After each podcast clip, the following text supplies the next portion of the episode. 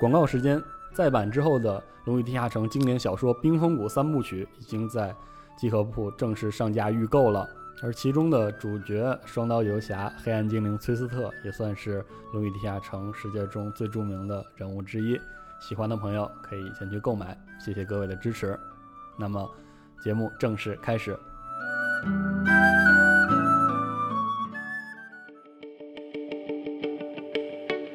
能玩的、能聊的，不只是游戏。长知识、听学问，带来更深度的精彩。从游戏到一切，极客网加丢 Pro 有乐趣，更有思考。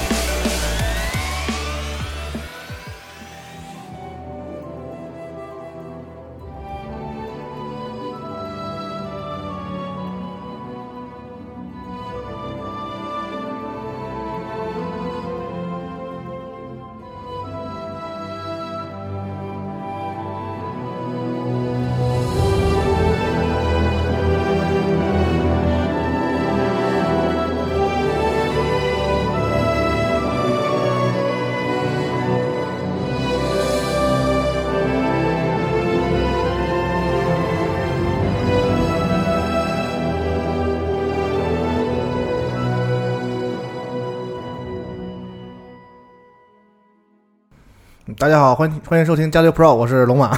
我是老白。啊，我是猫牧师，啊，大家好，我是微面旅行者季。 哎，欢迎两位大家很熟悉的嘉宾啊，哎，哎，那今天这两位在我们这个呃录音间，我们就聊点什么呢？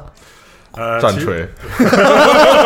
不是，我觉得也是，啊并不 是不是。你不管聊什么，总会发生一些好事儿。哎，对，其实是这样，就是因为之前我们知道，我们不是已经在集合做过了这个 CRPG，就是核心就是古老 traditional，不管你怎么解释嗯的节目，就做奥秘那一期。嗯实际上后面还有很多准备，包括辐射老的辐射三部曲、冰风谷。对，对就听到开头音乐，很多玩家可能都很开心，嗯但是不好意思，今天不讲冰 风谷游戏嗯啊、以后肯定会讲冰风谷、博德之门，嗯啊，但也不是肯定会讲，可能会讲，因为这些作品我们会挑出一些有代表性讲。好啊，博德之门，还有包括大家知就是不是那么熟悉的光芒之池，嗯以及什么呢？以及以后可能我们要在集合做的这个 TRPG 跑团系列节目，对，会相关的东西。就这一期实际上是对 CRPG 和 TRPG 的一期节目的融合。我们讲什么呢？我们来讲一个，不管是 CRPG 还是 TRPG，、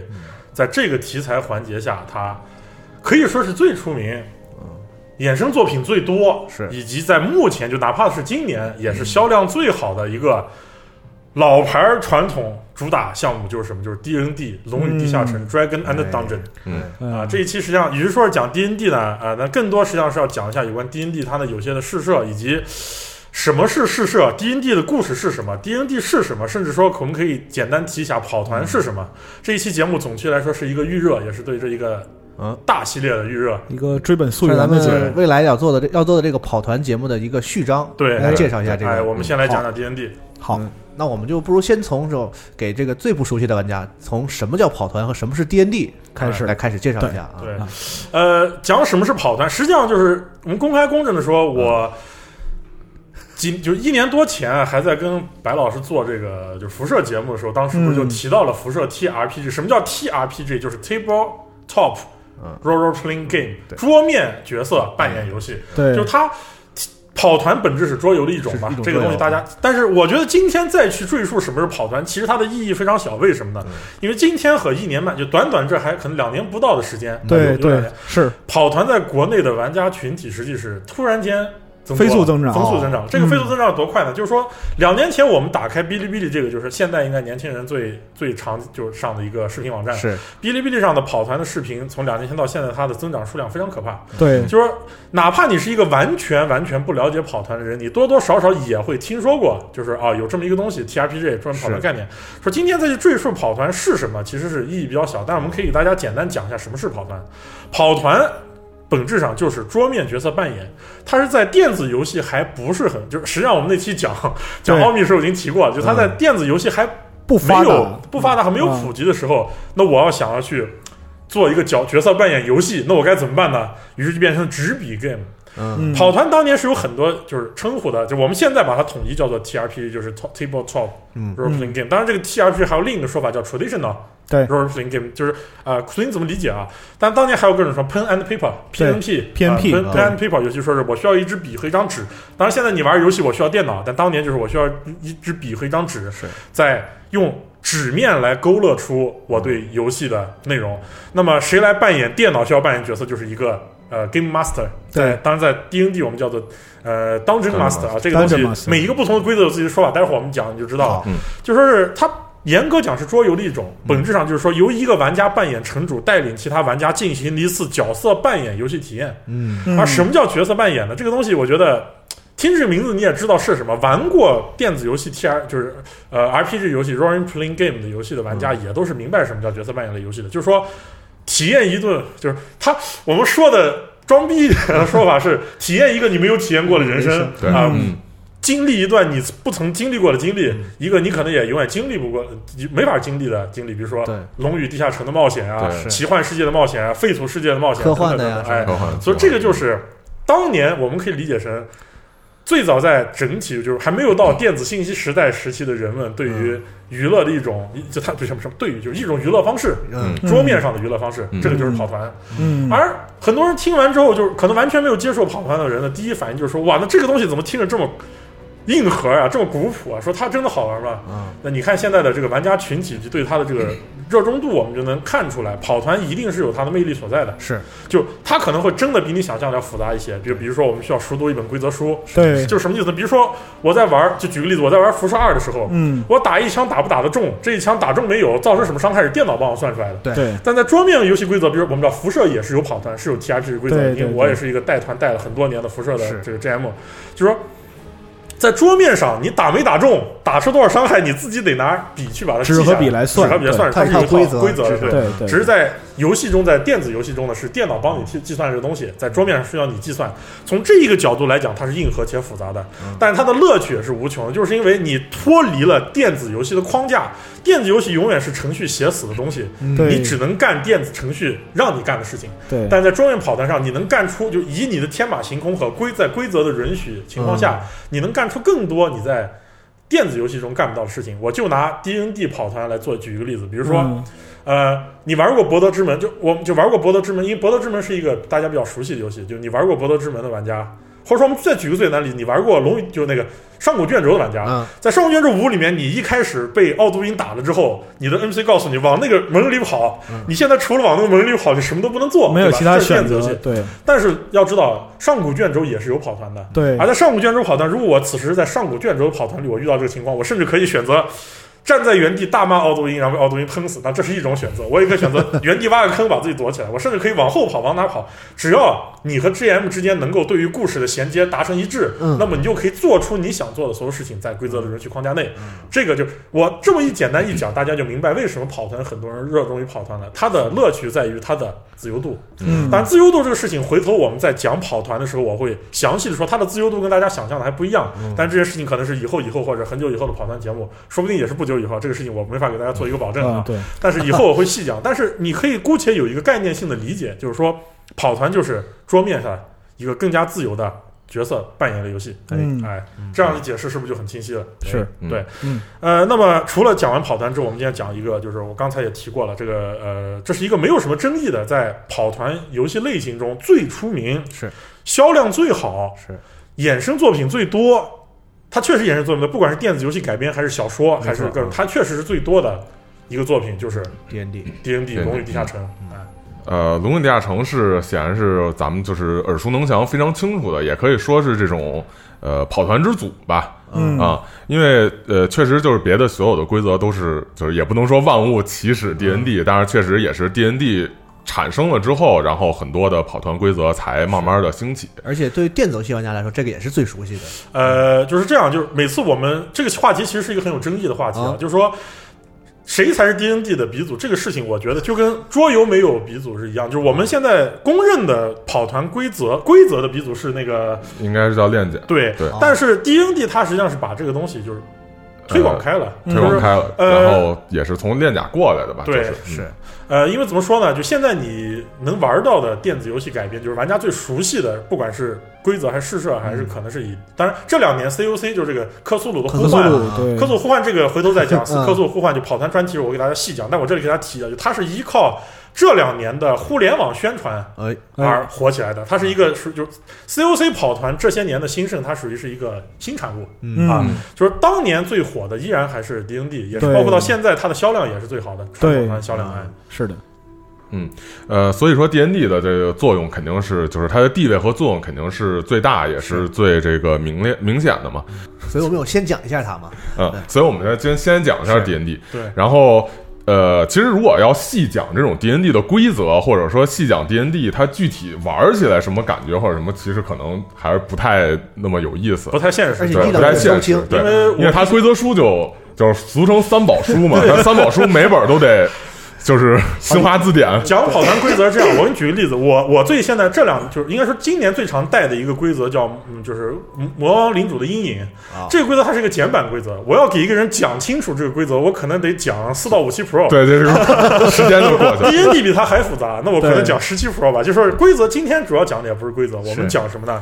讲 D N D 的这个世界设定，对试射。哎这个有意思，对，因为很多人其实了解 D N D，包括呃，就是说听说这个，很多时候可能还真不是从跑团，可能对是从游戏，戏，电子游戏，对呃，是比方说冰红谷，比方说博德之门等对嗯等这些，是然后从游戏或者有人可能从那种影视作品， 因为 D N D 也拍过一些电影，虽然就对对比较糟糕吧，动画片也有，啊哎嗯动画片也有，我还看过可不能少是可能是从这个接触的，而且然后从这个接触来，他可能就是最了解、最清楚的是他的这种世界设定方面的东对西。对哎啊，对，本身你可能玩完这个游戏之后，哎，你觉得这个游戏里头这世界挺有意思，但是你对可能还不知道这叫 D N D。对我喜欢这故事，但是我喜欢哦这故事对不知道它它是的来龙 DND 去脉是什么。但恐怕很多人就可能像我一样，就是知道个大概，对知就道是大概有精灵、呃矮人、什么胡子什么样对说对对，但具很具体的说，到底世界是个什么样的构成啊？很系统的这个东西，很多还不太知道的人清不楚不太清多，楚对，啊没错，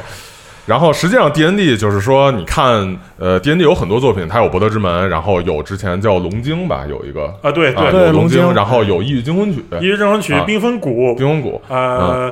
我看还有什么啊？还有一个在爱呃罗顿，无的那冬个无冬对之夜，啊，吴东之对对，吴东之之夜对对吧吴东之夜还还有那个《龙与地下城 Online》，呃，对，很啊多，包括后来还有一些，就是我记得前些年就《上古卷轴五》出了没多久，他还授权，当那游戏做的很撇，叫啊，呃匕首谷还是什么，也是都就是哦哦，呃，他的也是他最火的还是天，就是这个就 CRP 是最火那几年起来的，但是到了现代传统，就是呃，为什么这两年提的少了？是因为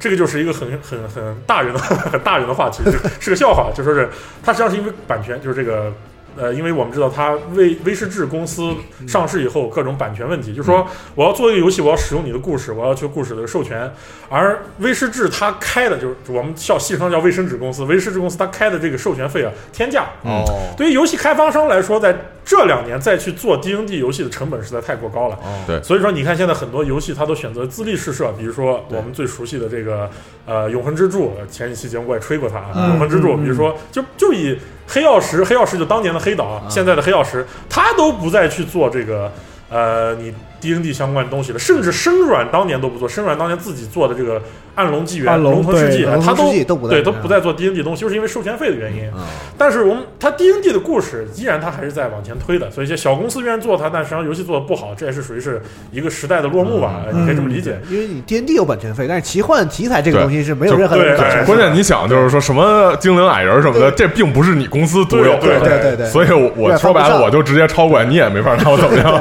对，呃，所以 D N D 就是讲起这个东西，就是说一个什么叫世界观和试射呢？就是说是这样的，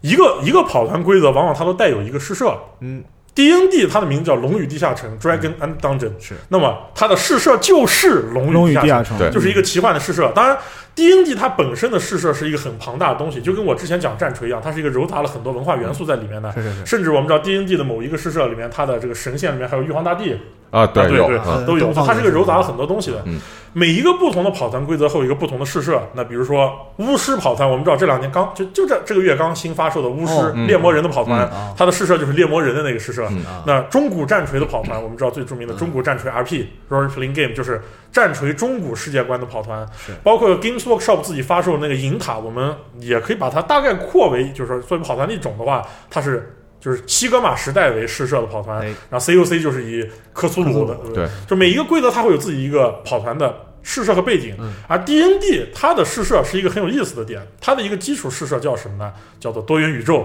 嗯，哦，呃，在这个多元宇宙呢，就是说我讲说我有不同不同的宇宙，它是一个多元宇宙，每一个世界是一个不同的世界观，它都融合在一个多元宇宙里，哦然后就给予作者去创作的一个基础。和万智牌很像啊啊，，对对，很像，就是说给呃，创而且这个还要值得一提的是，说万智牌现在也已经纳入 D 已 N 经 D，纳入了，哎对，哎呀，呃，就是一最新消息，呃万智牌最新版本叫这个，应该叫什么？峰会拉尼卡，嗯是一个叫拉尼卡的世界。哎然后，呃，它将在十一月，应该是九号那个周末，嗯然后开展了一个就是拉尼卡的一个活动，其中一项就是拉尼卡跑团。对啊，就是它它已经出了一个拉尼卡的这个这个 DM 手册，然后让你可以用它万智牌的世界设定来跑 D 啊对 N D。呃，D N D 经历了这么多年，我们说不管是二亿，就就我之前有人问我说，我的战锤呢八亿这个亿是不是嗯 edition 版本？嗯就是版本第二二版、三版、四版到现在的现五在版五。版，嗯，它的一个整体试射，当然四版我们现在就暂且不提它，因为四版的试射改变很大，到了五版它又给捞回来了， 就是在多元宇宙有不同的世界观，它实际上这个东西给予集体创作者，什么叫就集体创作？我在说战锤也讲过，就是嗯不同的作家在创作时候的给他一个空间啊自、由度我嗯说因为我有无数个宇宙、无数个是世界，那我就是选一个世界作为我想要描述的故事。嗯那么在 D N D 的试射里面，我们知道它有很多不同的世界，比如说最出名的就是这个费伦被遗忘的国被遗忘的国度，被度遗忘的国度对嗯。它为什么最出名？待会儿我们可能主讲就讲一下被遗忘的国度，因为它试射太多了，挨个讲讲不完。好咱们今天可以提一下，还有浩劫残阳，嗯就是它的试射特点呢是什么？比如举个例子，浩劫残阳这个世界缺铁，它讲述了一个一群法师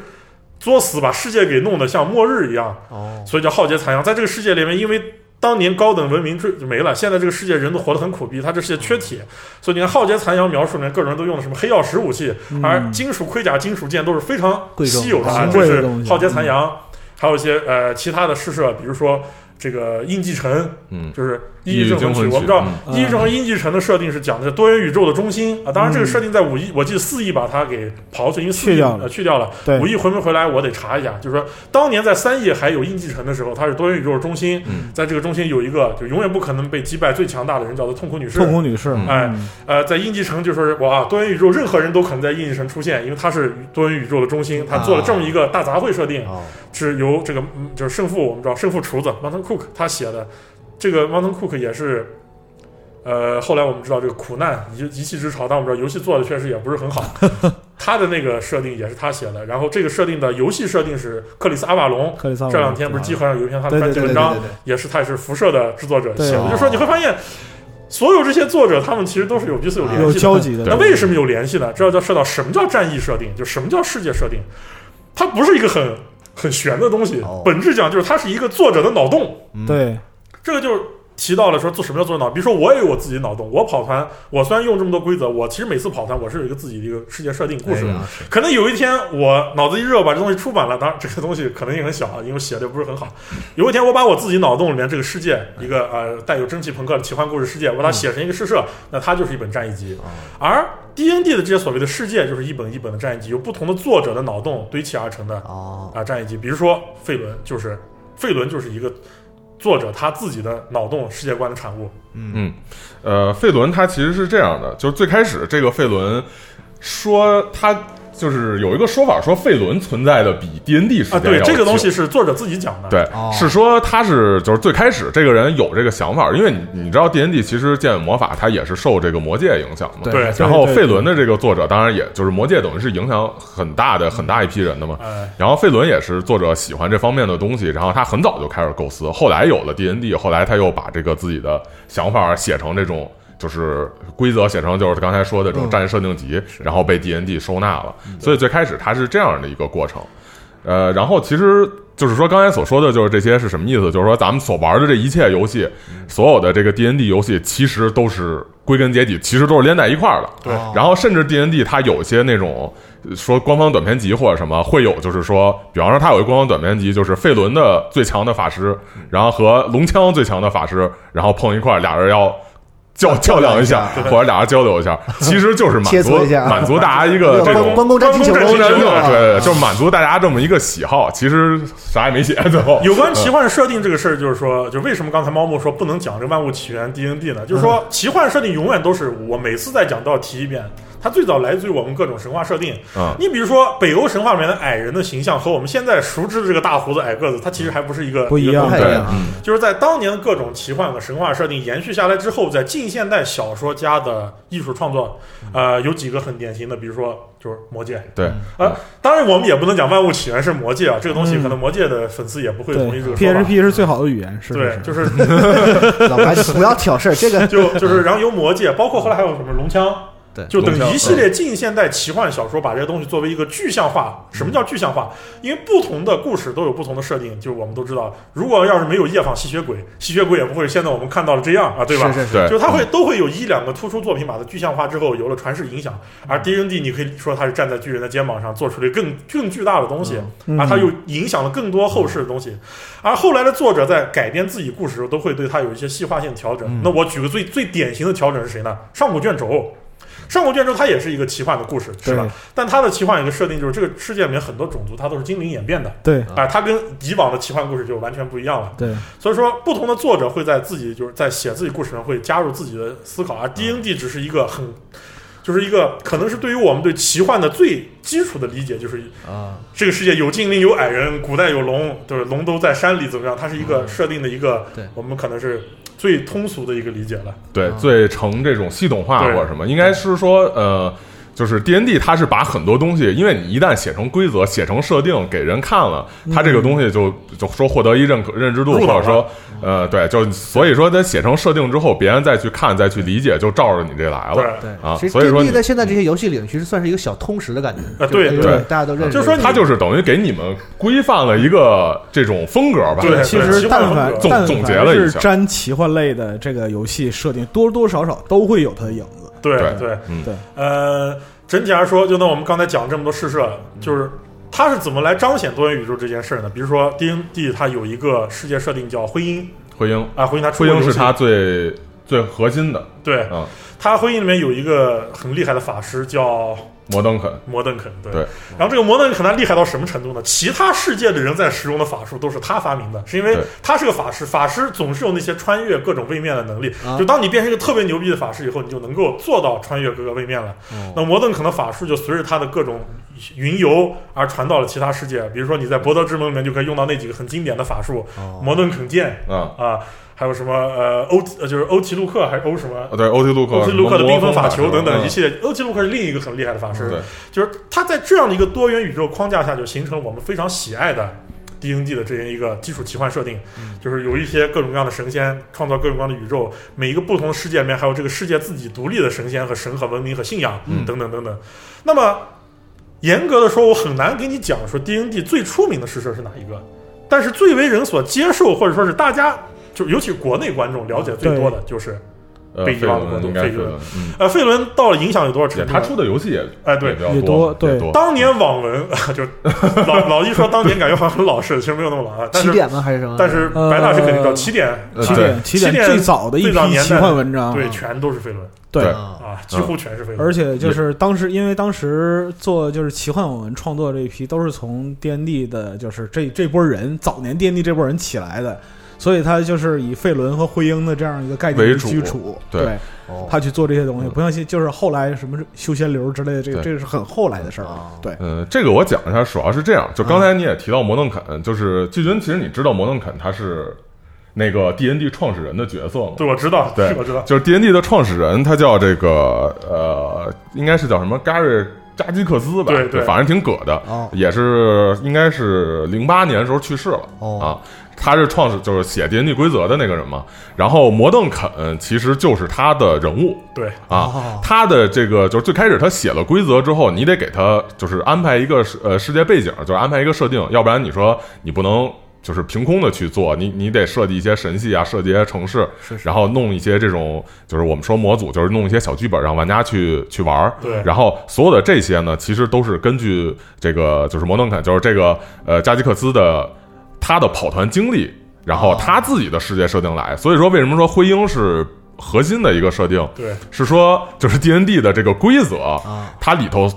的这个这些东西就全都是以徽英为基础写的，对啊哦，然后其他的那些都叫扩展设定是啊。然然后呃你刚才说的就是那些，就是说你看在这个游戏里头。呃，就是世界所有全宇宙的人都在用摩登肯的法术，是为什 么？就是因为他以回英为基础写，所以他写这个规则的时候都写的是对， 就就就是他自己发明的法术，然后直接就在规则里写了这个法术叫什么摩登肯的剑、摩登肯的对对哎豪宅什么也的就成了个梗。啊，他就是直接拿自己的这个名字变成一个法术是编进的这这种感觉。然后费伦，当然费伦这其实并不是一个正确的说法，是啊费伦是这个世界被遗忘国度叫什么呢？它应该叫托叫瑞做啊托瑞尔，推尔世界，叫艾伯尔托瑞尔世界。这个费伦是艾伯尔托瑞尔世界的一个主要的这个这这呃，片区域区的域对对嗯对啊地名是吧对地名叫费伦，对嗯因为另一边叫什么叫做极东之地卡拉图，卡拉图，啊它是一个东方东方文文明的一个、嗯一个诗社哦，嗯在费伦是我们现在所有故事主要发生的地方，就有点类似于《战锤》里面的旧大陆啊，就是它这叫做费伦。在这个世界里面，它的作者当年脑补这个东西的时候，他甚至比 D N D 还还早。还早对但后来有了 D N D 规则，他替 D N D 去写的时候，他就在 D N D 的故事里面写了这个被遗忘的国度。嗯，嗯，然后他最开始写的是这个，就是我们这谈一个世界嘛，就要谈这个世界的一些特色。是嗯啊，它和别的世界不一哪儿不一样？你说所有世界都是精灵、矮人、人类哎啊，就它这个哪儿有不一样呢？就是说它有这么呃几个比较重要的事情，第一个叫做呃就是魔法啊，就是这个世界魔法是一个跟别的世界不太一样。呃，首先先说一下，就 D N D 世界的魔法是分就是几种。呃，应该说就是它世界每个世界的魔法分这么几种，一个就是高魔法世界、中魔法世界、低魔法世界，哦就很简单，这个经常听说啊，，就是说这就也经常在什么评论什么看人梗说什么这儿高模世界高这模儿低模嗯啊，呃，就简单理解就是说高模世界就是这魔法应用的最广最多，生活中哦都都都在使。就比方说你平常点灯，哎是魔法灯魔法灯哎啊，然后低模世界就是地球中世纪。就是没有没有魔法，就是点蜡烛。魔法存在于乡野传说，就是有这么个事儿。然后是不是真的呃不一定？啊然后费伦他其实算一个高魔法世界，对，啊但严格的说，它又和高漫世界不太一样。对，这就是它的特对点，就是呃，D N D 里头其实魔法是分等级的是啊，就是一到九级，就是和就是标准情况下是一到九级，但是你成为传奇人物之后，你能就是放九级以外的，这就是扩展的事儿了。嗯哦但是呢，费伦它的一个重要的特点就是它的这个魔法体系里头里头有一个魔法女神，然后她费伦是神特别多，然后她这个魔法女神是她很重要的一个神，然后魔法女神她禁止费伦的法师放九级以上的法术，啊哦，而且呢，费伦还有就是一些特定的这种跟魔法相关的区域，比方说它有狂乱魔法区域，对，然后它有死寂魔法区域，是然后这个也是根据它就是历史有相关的。狂乱魔法区域就是你在里面放魔法不一定出什么效果，你可能扔一火球，结果出去是一团花儿扑人脸上对对对，啊。然后死魔法区域就是说你在里头放不出魔法，禁魔区域。啊对，就是这这个区域就没有魔法，魔法不在这块流动。然后它的这个呃，为什么会出现这种情况？实际上是跟它的就是费伦的历史是相关的。哎，对，啊，这也是他呃作者在就是加入 D N D 之后，呃开始写这个费伦自己的小说时候，最早去就是说引入或者说最早去让大家了解费伦的这个作品，啊，也是他的这个作品最开始的主题，就是说他应该是叫《圣者五部曲》，是对八几年时候，然后。这个《圣者五部曲》的这个内容主要讲的是说，呃，费伦有很多神，但是他所有神之上有一个就是唯一的主神，就是最强的神，叫 A O。啊作者本人你可以这么理解。然后呢，呃，所有的这些神都是就是 A O 统统领之下的。然后 A O 有一个记载神职和命运的石板，叫命运石板。哦有一天呢，石板被盗了。啊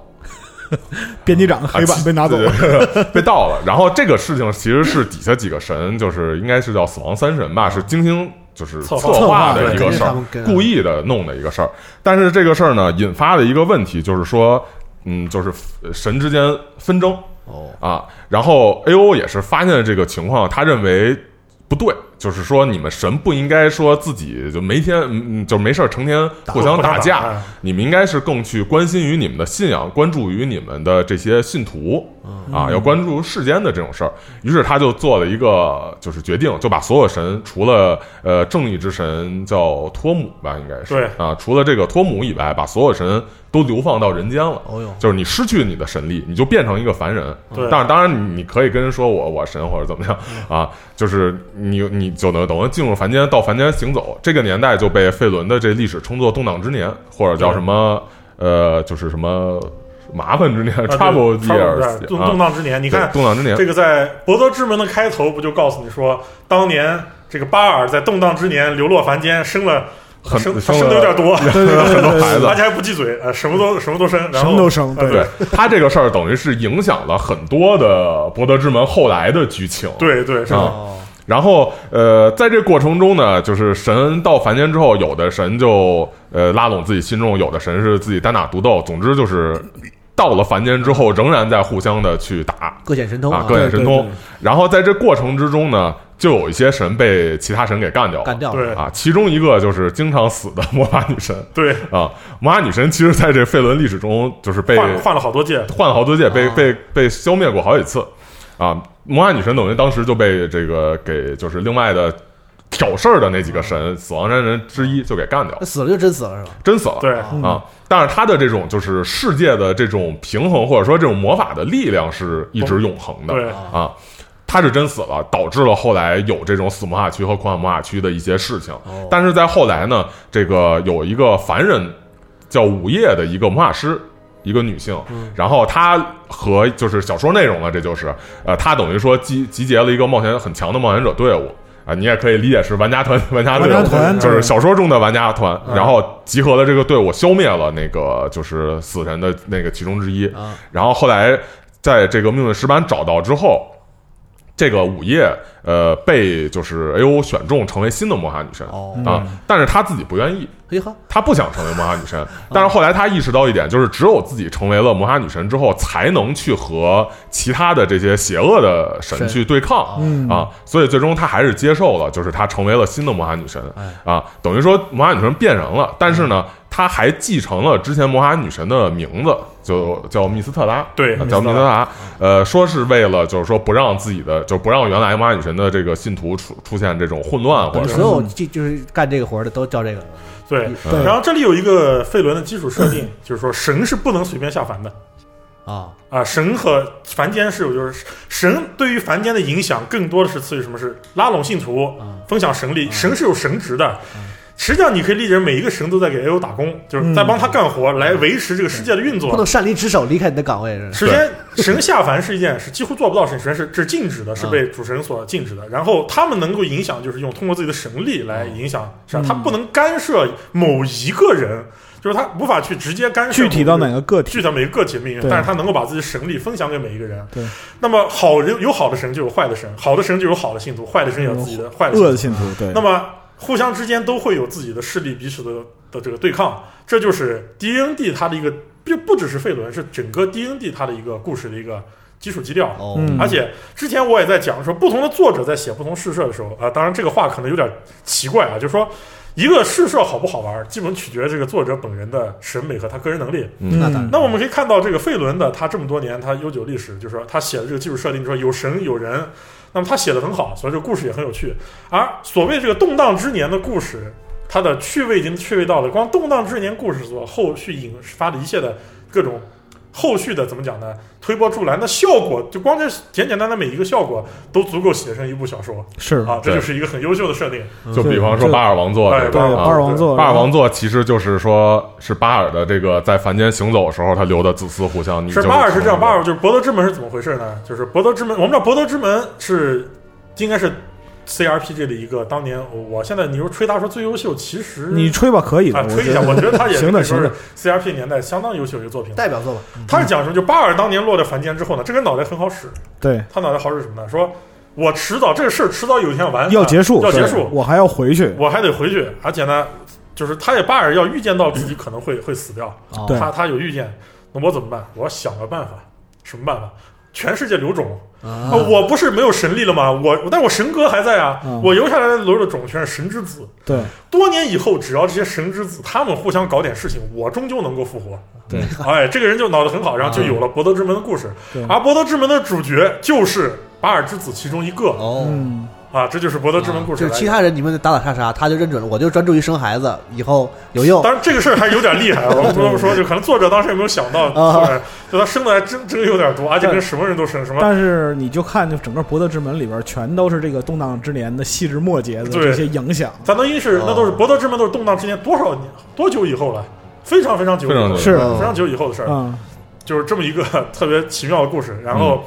呃，在整个这一系列故事，大家能够听明白，这个就是费伦的试射呢，就是说它是一个告诉你的这个世界是如何运作的，以及世界是什么样的。那么在费伦这个整个的试射里面，还有各种各样不同的国家、嗯文明，大大小小，它还有一些很独特的设定，比如说卓尔人，嗯，哎，对卓尔人也是它的一个很独特的设定。它的我们具体这么讲，就是卡拉图，我们今天先不去讲它，为什么？因卡为图图没有怎么设计，他呃，卡拉图图只有一本书，在三 R 和二一 E 年代嗯对有这么一本书，叫做《极东之地卡拉图》，讲述了那边啊、有就实际上就是中国，其实就是一设定集，就是你中国就文里头明、日本文明、啊印度文明，写了一些职业，写了一些怪，没有什么特哎然后殊因为的故事。因为我们知道这个日本文化的这个软文化传播非常的广，嗯以致到了《博德之门》里那么多武士刀，还有各种来自卡拉图的人，嗯但实际上卡拉图的具体的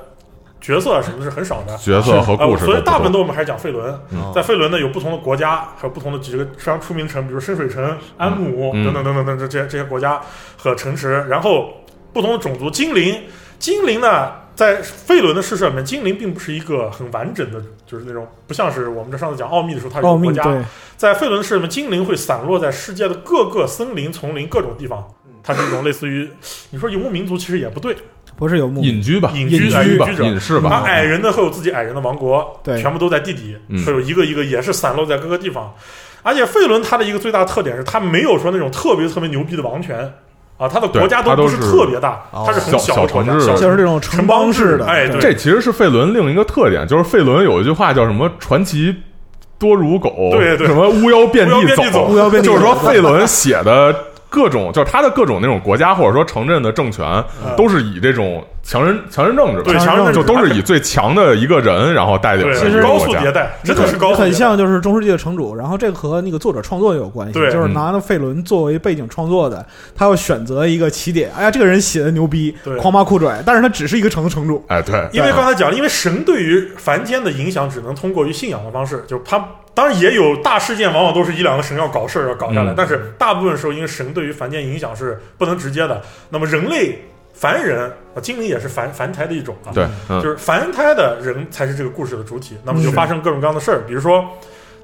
因为它是城邦制和小国家，那么每一个国家都会有自己彼此的英雄故事。嗯对，就是每一个国家建立，你会发现它的往往背后都可能是甚至是一个宏大的模组，甚至拿来做游戏、写小说。当然，细不细化呢是作者看作者心情。嗯啊，在这整个这些无数的英雄传说和故事中呢，最出名的就是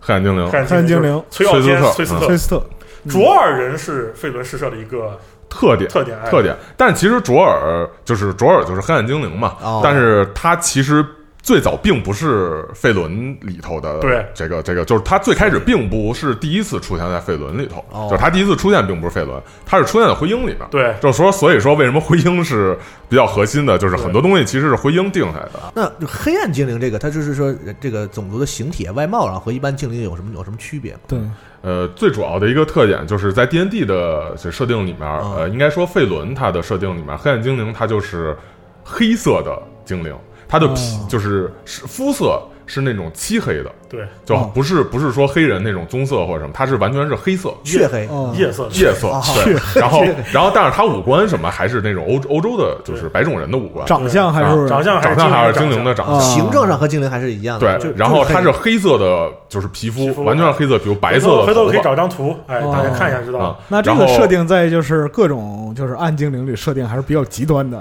对哎对对对，嗯啊，但是确实他是最开始有他，其他的人可能觉得的这个审美不太能接可受。能太狠了，是吧？所所以，比方说魔兽改成了紫色 的，然后日日系一般都改成那种棕色系，棕色棕色对啊，然后就它黑皮儿小姐姐是吧？啊，对，所以它是真的是完全是黑色的，嗯也确实也是比较，然后眉毛什么是白色的，对然后眼睛是红色的，对头发、眉毛、体体毛吧都是白色的，对它是这样。然后呃，黑暗精灵它。嗯，本身就是说费伦，这要说到就是费伦本身的一个设定，呃，就是最最早的时候，费伦它也是，呃并不是所有种族都在费伦里头，呃，就说和之前的这个就是多元宇宙是相连的，呃，费伦也是最开始有些原生种族被称作就是应该叫创世五大种族，包括龙，包括这个呃人类，然后包括它的一些怪物类的种族。但是最开始精灵其实是有一种说法是从别的世界，对，就是通过传送门过来的。嗯啊，然后在这个通过传送门过来之后，精灵就是有黑暗精灵，就是当时呃可能也不叫黑暗精灵，就是有这个很多精灵的这种王国精灵的势力，然后之间发生战斗。然后，其中这个黑暗精灵这一边儿，就在他们这个当时女神也不叫罗斯，在她的这个带领之下，然后攻打其他精灵，特别当当时她就是形势特别残忍，但是在就是大规模战争发生了之后，就是终于是有一个决战的时候嘛，他们的这一波精灵是被这个精灵的主神给打败了，然后他们被放逐到了地下，哦，然后成为了现在黑暗精灵。对而且也有一种说法说他们之前就长这样。啊啊、就是说在当时打仗的时候，其他精灵就说他们什么面黑心黑，就是说嗯啊脸也是黑色的，然后心也是黑色。但是另外有有一种说法，说是打败了之后，然后对方的就是精灵的神科尔龙下了一个诅咒，让他们变成这样剥夺了他们的啊啊，啊，就剥夺外貌。就嗯感觉后来好多作品其实对这两种说个法这个设定有很多这个参参考借鉴比如对比沿如说用巫师就颠覆了一下，人是从门里过来的，然后那个嗯精灵是原来有的，对，或者是魔兽里那个黑铁矮人就和那个对汉精灵很像，被打到地下去，对然后对哎，也是应该说有黑的很很多作品都是有对这对种对两个然后种族打一个种族对，嗯其中一部分被贬黜了。这上古卷轴里里也有老滚里边暗精灵就是对受到诅咒，对啊嗯呃，在费伦里头，它等于是嗯、应该说就是通过小说对把这个卓尔这个种族一下写的特别活灵活现，对然后写特活别的了生动。嗯呃，因为小说呃不同于这个战役设定集，小说中会描写他的日详常细生活，对然后描写他的各种各样的细节，嗯对，然后就把它写的特别活，然后一下就立体了出来。没错，呃，卓尔人他是为什么说是他是一个重点呢？是因为他描述了一个非常非常著名的设定，就是那个黑暗之城。啊、呃，卓尔人生活在地底下非常深的地底，嗯，叫幽暗地狱，幽暗地狱对它甚至有一个名字叫幽暗地狱。对然后好像灰鹰它也叫幽暗地对狱，对，他他啊的他生活在这个城里面，这所有人都信奉一个非常邪恶的女神，叫朱后罗斯。哦，当然，这个人在这个神在四亿之后会有新的设定，但我们今天不再提它。我们先讲当年这几个小说最火的时候的设定。呃，在朱后罗斯是个邪恶女神，她要求自己的子民之间用各种邪恶、献祭等等一切方式来取悦她。嗯，所以黑暗之城是一个很残酷的城，这个城镇里面盛产奴役、奴隶制。黑暗精灵是贵族，他们奴役地表上的任何种族，嗯哦，然后他们还和那些最邪恶的种族打交道，比如说多心魔。对，在这个城市里面呢，他们是以一个一个大的家族，家族的掌权者都是女性，因为他们是个母系社会，嗯女性都是最强大的牧师，就是罗诸侯罗斯的牧师，然后他们也拥有非常厉害的法术、施法能力。在这样的这个在信奉诸侯罗斯、获得诸侯罗斯的神力的同时呢，他们做各种邪恶之事，互相内斗，互相这怎么讲呢？这个应该说，呃，彼此之间都是在这种随时在勾心斗角暗算、勾心斗角宫斗和暗杀剧中，哎，啊这样的状况，就互相之间就是彼此干这种事情来取悦这个邪恶女神，来获得邪恶女神更多的青睐。但其实朱厚还是一个特变化无常的，对，然啊后之后本人就是一个很很喜怒无常，对嗯他可能今天不开心我就弄死，就就就他的弄死也不是直接弄死，就是说我把一个人我赐予神力把他变成一个怪物，然后把他的家族人都杀光这种，嗯然后对整个这个幽暗地狱这个这里的家族的迭代速度其实也很听快着像奸奇啊，对。有一点，有一点，有有那么一点点感觉啊，就是他之后罗斯他是很邪嗯恶的神，啊，但是在 D N D 早年，老萨萨瓦多就是这个，我们一说到这个就是这个这小说，因为最早就是《冰封谷三部曲》的小对，说，嗯，他当时描述了一个主角叫崔斯特，就是卓尔人黑暗精灵崔斯特。我们刚才讲到黑暗精灵是个邪恶的种族嘛，嗯哎，老老萨在小说里面提了这么一个概念，说在这么多奇幻种族中。有邪恶种族，什么叫邪恶种族？邪恶种族就是他的说法是，刚生下来的，你从这个种族生下来婴儿就能看出他是不是邪恶种族。胎里坏是吧？如果一个婴儿生下来，他就是在不停的阐释与攻击他人，那么这就是一个邪恶种族啊。哦他是用这种方式来解释，当然这个设定后期其实没有再多提了，嗯因为越来越多的反英雄出现，他这个设定就这是一个就是哲学范畴的事儿，哲学就范是畴说人是骨，就是天生这坏人是天生坏还是后天影响的话，但是他说的卓尔人并不是天生坏，哦，卓尔人是因为他们命运所限被诸侯罗斯所控制，对嗯每一个人不得不走上邪恶的道路。哦，而崔斯特本人就是一个，他是一个什么？他是这个家族的一个，呃，很在一场战争中生下来的一个儿子。他是本来是就是通过献祭这一个男孩，献祭这一个孩子，获得诸侯的力量嗯来打赢一场战争。嗯但是没有想到的就是结局是什么？这个孩子生下来是并不是一个女孩，而是一个男孩，所以没有献祭成。嗯，这个男孩就成了这个家族，那个家族叫杜尔登家族做的的嗯小儿子，嗯而崔斯特生下来，他这个人就和别人不太一样，他继承了他父亲，他父亲也不是一个特别特别坏的人，因为我们知道在黑暗精灵的社会里面，他是一个母系社会，嗯，在母系社会中呢，男男人是没什么权利的， 地位比较低地位非常低，其实可以是一种高那是高级奴隶吧，嗯高级奴相隶，当于真的是高高级级奴奴隶隶，对啊。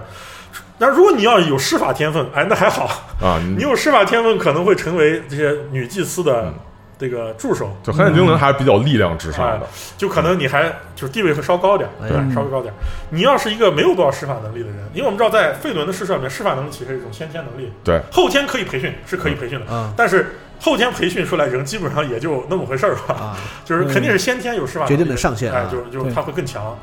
呃，崔斯特他的父亲就是一个武技长，就是黑暗精灵家族的一个很能打的一个叫武就技是长，战士头呗，战士头哦战士头，嗯他本身其实也没有什么地位，啊就是应该叫战士教官吧，赵教官，哎，嗯武机长嗯，这个人本质上不是特别坏，但他在黑暗精灵这个无数的这种呃怎么说熏陶，勾心斗角哎啊，勾心斗角，他武机长呢就是也没有办法，就是全都就是那种士兵吧，就是对我我都是执行命令，执行命令然后我也没有什么想法，为了然生后存，这个崔子生下来之后呢，就是他父亲抚养他长嗯大，而这个时候他的姐姐，他有一个姐姐，当时还不算很很恶毒，也对于崔斯特成长呢给嗯他他们母系社会还知道父亲是谁是吧？啊是的啊，啊，就是他的这个最后还不是走婚，啊谢谢。他这个姐姐呢，至少还不因是为他家族比较重要，他对看重的是家族，他当年他的姐姐还不是很恶毒，在崔斯特从小的时候呢，就他的两个姐姐，一个很恶毒，一个还不是那么恶毒嗯，啊、在他从小的时候，对他的教育还勉强不是那种很恶毒的教育，就告诉他应该要自己保护自己，怎么样的。嗯然后就他父亲教导他，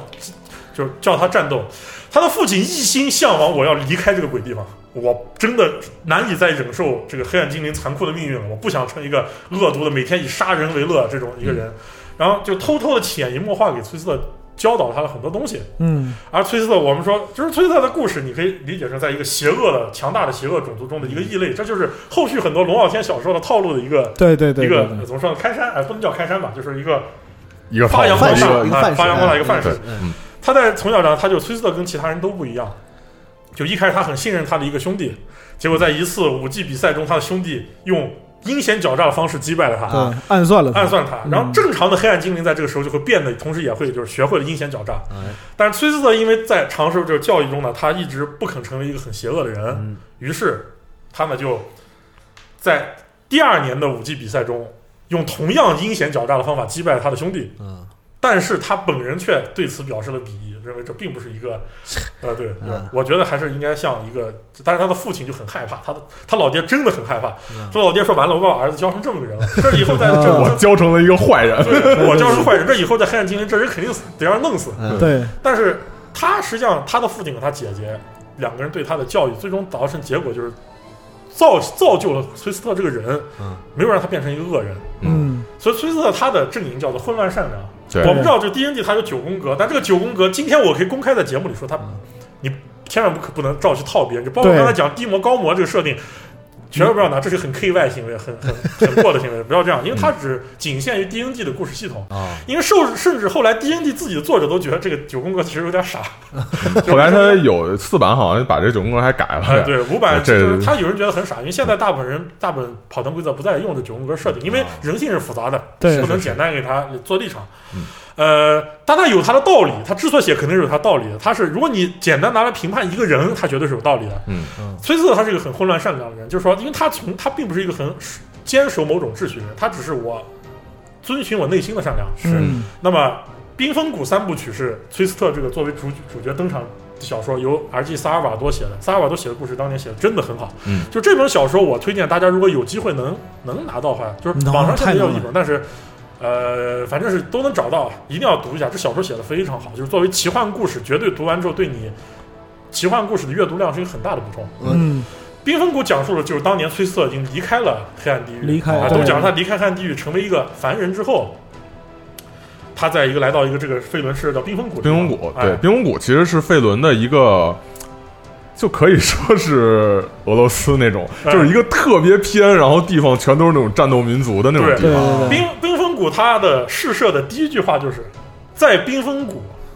弱者是活不下去的。对，这里的怪物也是最也是差最屌的，最对最对对手，嗯就是连这里的大地精都比其他大精要猛那么一点，因为嗯在天寒地冻这种极都地是缘之地俄罗斯 战斗地呃，精，然对对后对甚至这里的就是证明啊，每一个人都是比就是南方诸城啊，就是他这个南方诸城就是一个很繁华的地方的，人都要剽悍一点。对对，而崔斯特因为他作为一个黑邪恶种族，全地面地表上都知道你黑暗精灵卓尔人就不是好东西是啊，见你就要砍你。那崔斯特自己肯定是没有办法在这种城市里面混的，然后他就来到了极北之地，这个这个就是这个冰封谷呃嗯冰封谷谷这个地方，嗯在这里呢，一开始也没有人接受他，啊，大家也不接受他。但后来他随着自己在这个地方的一系列的善行善行吧啊啊英勇的行为，最终成为被人接受了。当然，在这之之前，我们在冰封谷小说告诉他是一个梅丽山的游侠，嗯，嗯，嗯梅丽山是叫梅丽山吧？好像啊，是是我可能是嗯说错，就是她是森林女神。森林女神的游侠，那时候她她从不信任不信仰诸侯罗斯变成了森林女神的游侠以后，就是森林女神的游侠绝对是善良的人才能干的。就森林女神本来是个善良的神，嗯，那她是怎么成为游侠呢？在冰封谷里其实没有说啊，只是说她就是最后来成为了梅丽山的游侠。那同时，她作为一个森林游侠，同时又作为一个好人，慢慢就取得了冰封谷本地镇民的信任。嗯，那么最后他就最终在冰封谷这里通过一系列善行帮助，因为冰封谷的野外怪物非常厉害，一个叫雪原的怪物，嗯雪山猿猴这种。啊，你玩过那个博德之不是冰封谷嗯玩过上古卷轴，你肯定知道那个长那么大的东西，就差不多那类东西，当然不是一个就东西是啊。雪人呗，哎就是雪人大雪人，大雪怪，然后他帮助各种商队通过冰封谷干了一系列事情，最终在这里打下了一片名声。哦啊，最后就被本地人所接受。而他的故事远不止如此，就是冰封谷只是故事的开头，后来还有一系列故事，最终他的名声远传整个费伦大陆哦，啊。后来以至于南方诸国的人也会接受他，甚至在博德之门里你都会遇到他。对嗯啊。然后在崔斯特的这个故事，就是冰封谷的设定里面呢，他最终就是到了冰封谷，就到了冰封谷的三系列故事。呃，所以就是有冰封谷这三部小说，而冰封谷的小说之之后发售了以后呢，又发售了那个故土，就是讲他是怎么从黑暗地狱出来的。哦啊，这一系列故事，包括他是怎么遇到自己那些伙伴，包括野蛮人沃夫加，包括那个矮人啊，包括他那个那个那个矮人的女儿，这些人他是怎么和这些人组队的，会在这个小说里面详细讲。当然，今天我们就不去主动剧透它了。但《冰封谷》这部小说后来就讲了一个很大的故事，这个故事横穿了整个崔斯特故事线，就是这个碎魔晶克林尼星盆。嗯，嗯，这个碎魔晶是一个远古邪物，谁拿到它，就会被它吸引，被它堕落。哪怕最邪恶的人拿到它，都很容易被它吸引，因为这个东西很会探寻你人性中的弱点嗯。而克林尼星盆碎魔晶这个故事讲是有一个法师拿到了它，最后干了一系列坏事，坏事嗯而这个碎魔晶最后一路流流流等等，就是这个小说一步一步写，甚至到最后还有各种其他的人，比如说杀手恩崔利这样，呃，所以但这个小说我们这里不就不做赘述了。啊，啊，但是我们要仔细讲的就是有关整个就是这个费伦设定的一些其他有趣的地方。当然，这个冰封谷是一个部分，然后冰封谷的游戏，当然冰封谷的游戏和崔斯特就没有什么关系了，它又是讲的另一群冒险者在冰封谷的一系列冒险，是冰封谷的游戏。回头我们会再做单独做游戏的时候去讲它。啊好，嗯，那么在这个就是我们说，呃，费伦还有些什么好玩的设定呢？嗯，还有其他好玩的设定，比如说他后来讲在就是推测的小说里面又提到另一个神叫做拱德，啊，这个拱德叫公义之神。那这拱德的教徒就有点厉害了，拱德教徒说，首先拱德他不给自己的教徒搞什么魔法魔法装备，拱德说我叫公义之神，我的教徒也应该是。工人、科学家，好他们是研究者。后来，拱德的教徒发明了叫做发烟药的东西，实际上就是火药。啊，哎，所以说有因为有了拱德，所以说整个费伦的试射在后来又带了一些蒸汽朋克味儿在里面，啊，有火气出来嗯有，火气出现了，等等等等，就是说我们在讲一个。试射等等，在我就说，在讲一个世界设定的时候，它这些所有的边边角角元素会出现在每一本书里。呃，有关费伦翻译出来的小说，除了就是这个呃崔斯特以外，还有一个就是那个牧师牧师五部曲，嗯，讲的是那个呃凯利德的故事，就是啊，呃牧师凯利德，他跟后来这个牧师凯利德这个人物又和崔斯特的故事有联动，又有了后续的小说。嗯，然后除了费伦，还有叫伊尔明斯特的伊尔明伊尔明斯特，特对，嗯伊尔明特就是因为说费伦两个特色，一个是魔法，一个是这个黑暗精灵嘛。嗯然后伊尔明斯特等于正好是补全了魔法的那部分对啊啊。伊尔明特他就是费伦的最厉害的法师吧，啊，啊，可以是这么理解。然后呃，有一个就是玩家之间的戏称吧，就管伊尔明特叫一二三四五。这是来自于他，就是一个是说他的这个发音，另外一个是来自于他官方的数据卡。啊对 你就听他的这个这个职业啊，就是一级战士，呃二级的盗贼，三级的牧师，然后二十四级的法师，五级的大法师，对啊，就是你就听这个什么乱七八糟的，又是战士，又是盗贼，又是法师。这个呃就是一看就是人生经历很丰富，背景很多，能写很多。对伊尔明特最开始他是一个就是说牧羊人的一个一个孩子哦，但是后来发现自己好像是一个国家的王子，然后经过一系列的试炼吧和冒险什么等等的，成为一个大法师，最后成为这个就是之前说的那个呃魔法女神米斯特拉的一个选民，就是他的一个就是神等于说干事神神给他的一个 给他一个加持的过的一个哦这么一个人，他等于成为这个世界上最有名的一个法师。对啊，呃，其实他后来也跟这个崔斯特啊什么的故事都都都会有联都会系，联系因为你都是一个世界的。呃，伊尔明斯特玩过《博德之门》游戏人肯定熟悉他，因为按照《博德之门》的设定里面，你就是主角的父亲，就格利安对是伊尔明斯特的好朋友。嗯，哦，呃，而主角的那一些命运都是伊尔明斯特一直在路上偷偷的帮你，但实际上我觉得也没帮多少。 就是他整个你现在知道为什么就费伦这个世界这么好玩，就是说你每看一本小说，你都能找到自己曾经在游戏中或者跑团中有关相关的经历。对，那另一方面，这个费伦它还有什么好玩的地方呢？就是说，每一个 D N D 设定里面都会有各种神奇的武器装备、魔法道具，这个也是玩家津津乐道的一部分。那比如说，我们知道崔斯特最武知名的两把武器，对一把叫闪光嗯，一把叫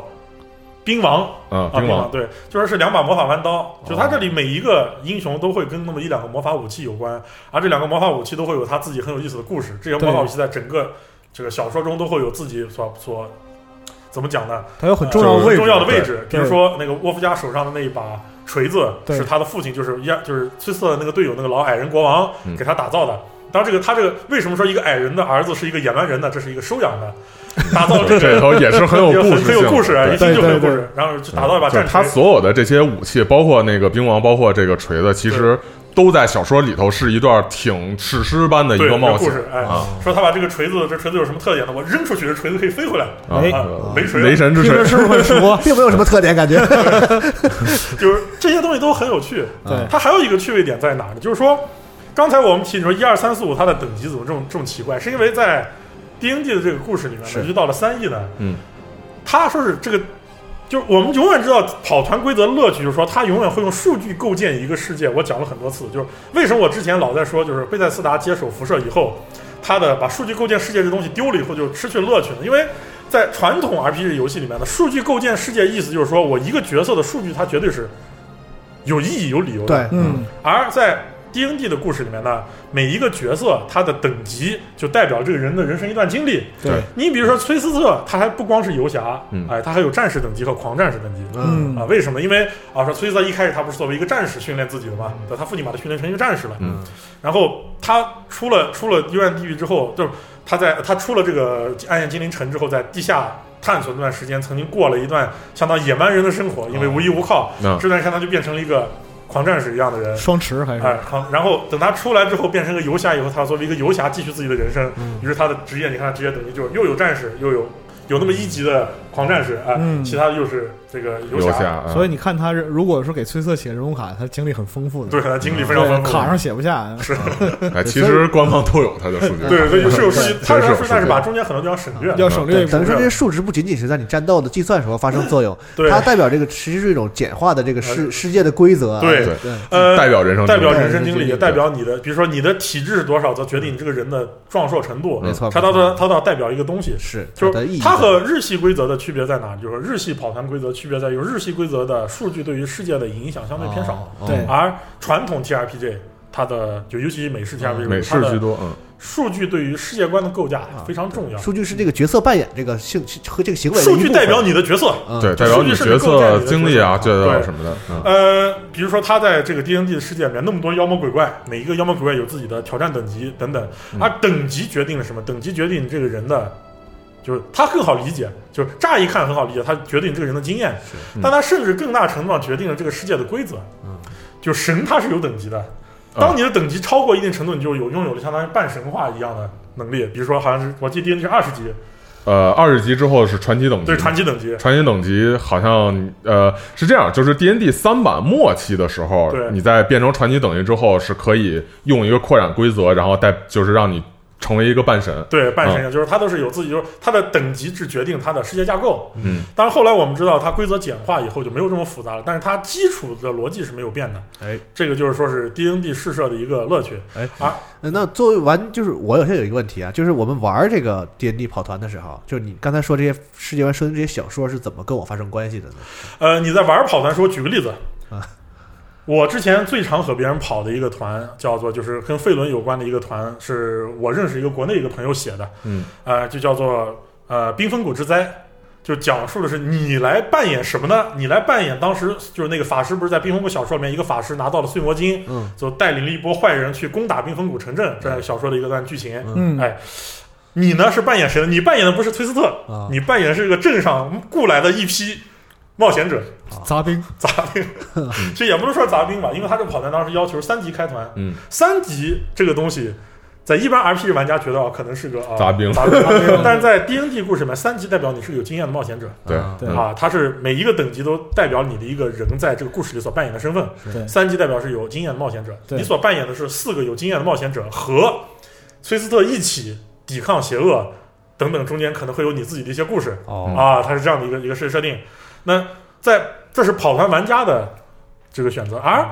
游戏电子游戏里面就有大家更熟悉了。我扮演的就是巴尔之子，同时崔斯崔斯特作为私人组帮助我巴尔之子度过了一段冒险啊，嗯对啊，这就是这样的一个故事。就是和世界的联系。啊对，是这样当的然，比较有意思的是说，你在波德里，你也可以选择攻击崔斯特，对你也可以选择对啊攻击你也可以把他干掉，也可以然后拿他的装备。把他的东西弯刀都抢走你得录 他，然后，然后你在打他的时候，如果你队伍里有这个善良角色，他还会反水。对他还说你怎么能攻击你这怎么能种攻击崔斯嗯特？这种就是模范的这种代表性的善良人物？那我得帮助他 打你。我要干。当啊对然，我们知道在搏斗之中，你可以选择成一个特别坏的人嗯，拉拢一波坏人啊。就是但他你当坏人有相应的觉悟嘛，是吧？对，因为我们知道这个《搏斗之门》里面有个很逗点，就是当坏人比当好人要强得多。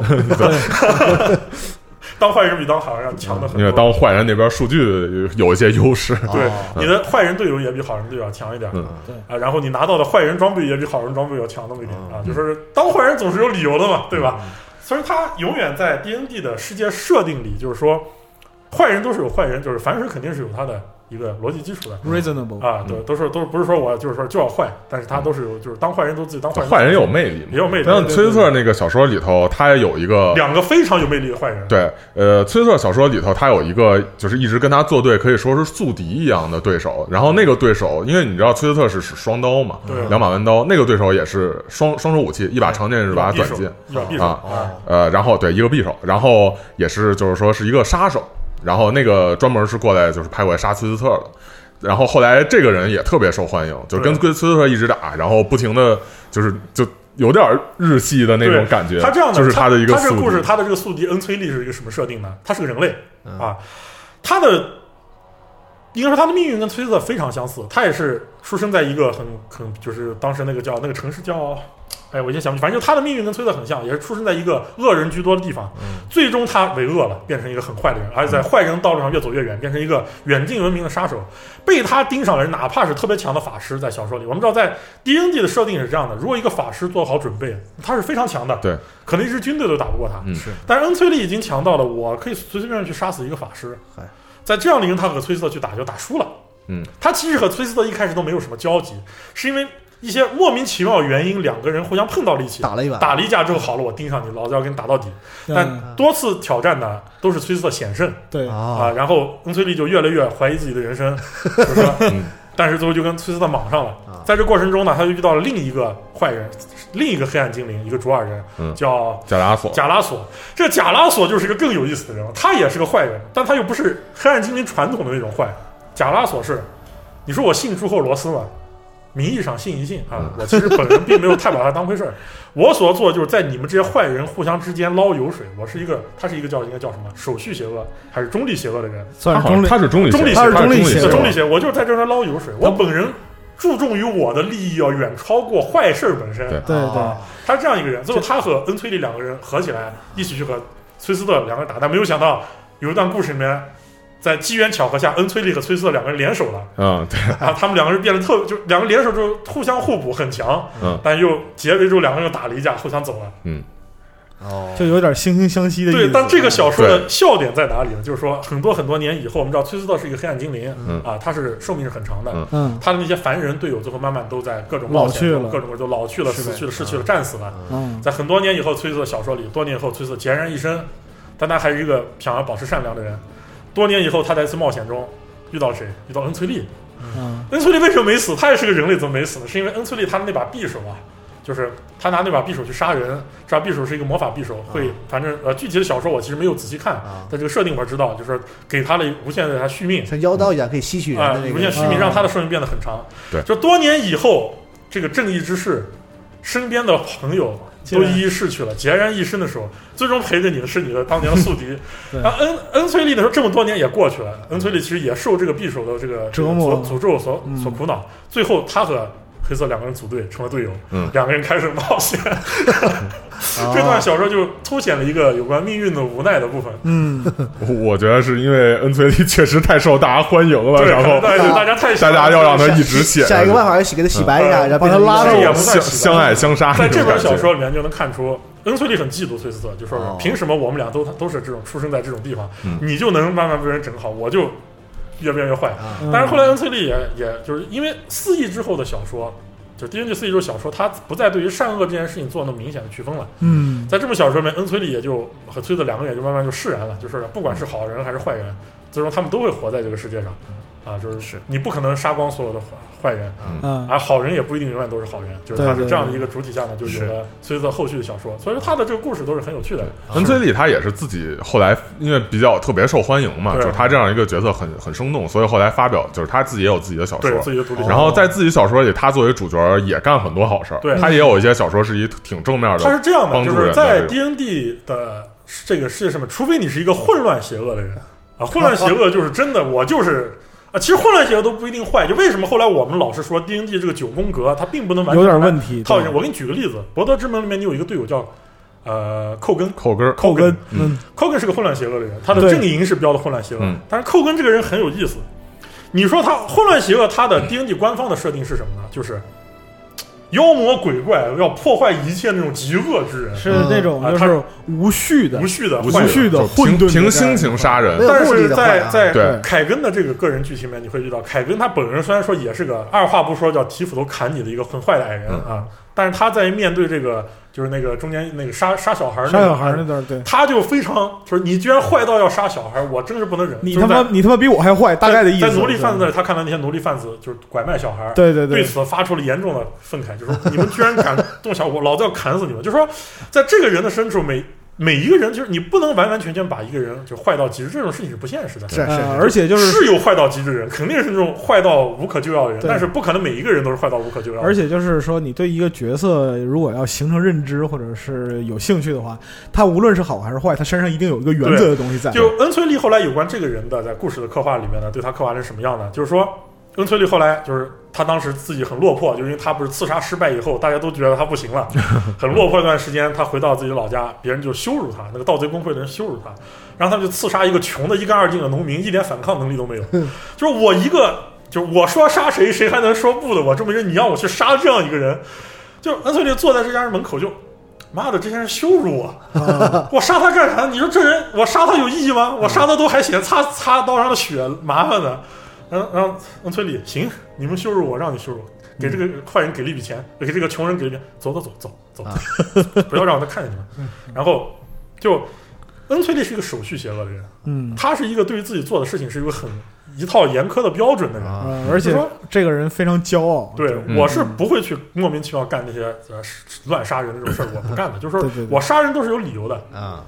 而且在后期恩崔利个人作品里面，就是说那种坏到会影响世界秩序的人，恩崔利就反正站在他的对立面，嗯就说是每一个人都就是说 D N D 的这个故事的乐趣就在于是最后你会发现，虽然说有九宫格，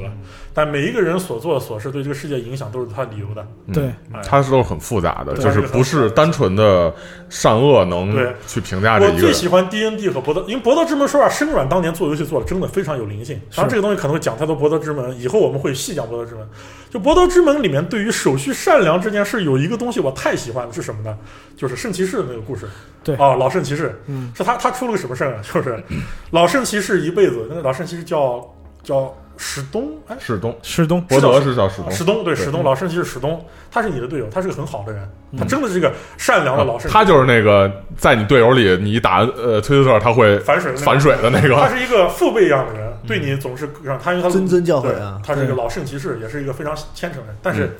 他把自己人生中的大部分时间都放在了自己作为圣骑士的职责上，是疏于自己的家庭。嗯哦他老婆出轨了，好，好，他老婆出轨，他老婆出轨之后，史东就这么现实的故事就我就我不能接受，我一辈子在惩恶扬善，啊，结果我老婆出轨了，就这种事儿发生在我的身这上，事发生在我身上了，然后啊史东就瞬间自己作为圣骑士的无数的这种坚持就瞬间要崩塌了，对，他要上去把这个人砍死， 啊哈，他把这个奸夫砍死，他要他甚至他要把他的老婆怎么样？就石东整个人都要崩了。我说我作为一个善良的人，说我行善，那我这人砍死他也不对，因为按我的法律，对是啊，你这个杀人这个事儿明显是错的。但是不杀人怎能难解我心头之恨？嗯说我就是他始终真的不能理解，说我这一辈子老夫老妻这么多年，你居然还能就能干出这种事儿来。在这个故事中就能看出来，这个生软本身他这个他对于手续善对于良，啊手续善良这个事儿的一个调侃。对啊啊，就说是我到底算不算是一个善良的人？那这这是一个乐子，还有一个乐子对就是猪头爵士，对啊，叫什么来着？呃，就是你另一个队友，他是一个很臭屁的人啊。他说我想成为圣骑士，他是一个牧师，但这个人呢也不坏啊，严格说也不坏，但他小心眼儿，嗯哎，自高自傲。但你说他是个坏人吗？啊，你能仅仅是因为说他这个人小心眼、自高自傲，对人说话不客气，说他是坏人吗？啊他本质还是一个一个牧师啊，他还是一嗯这个在他还打击邪是恶的正人直善良的圣职者，就是说，在这两个角色身上，你就能充分地看到九宫格它这个本身的局限性，但是你又能看到对于这个题材本身它能所展现出来的这个故事的探讨。对这就是 D N D 它作为一个娱乐性的东西，作为一个呃游戏，但它能够所反映出来有关故事的深度。嗯，哎，就是我说我就特别喜，我那些年特别喜欢 D N D 的部分。应该说九宫格这个东西，它也是为了一种游戏设计需要，对，就是是你你玩家进入到这世界，你去做一个什么样的人物，你有了九宫格之后，等于说对玩家是有一个指导性指。导性。其实然后嗯就是他有九宫格，然后写了这九宫格是哪种是什么样，你就按照去对扮演就好了。对对对， 但是其实人物是很复杂的，对他有可能善人有可能一念之间做了坏事儿，对坏人对也对可能无意干好事儿。往往这个角色的塑造最最闪光的地方，就是他违反这个设定的那呃，个没对错对，没闪错转的一没错下这啊个崔斯特他最最最特点不就是说嗯，就是黑黑暗精灵，它是整体种族是混乱邪恶对的，然后他就是其中混乱善良的这部分。对因为在后来的 D N D 的各种试射里面，越来越多这样的角色，比如说那个大地精厨师的故事，就大地精是一个邪恶种族，嗯，叫熊地精厨师，熊地精就是那种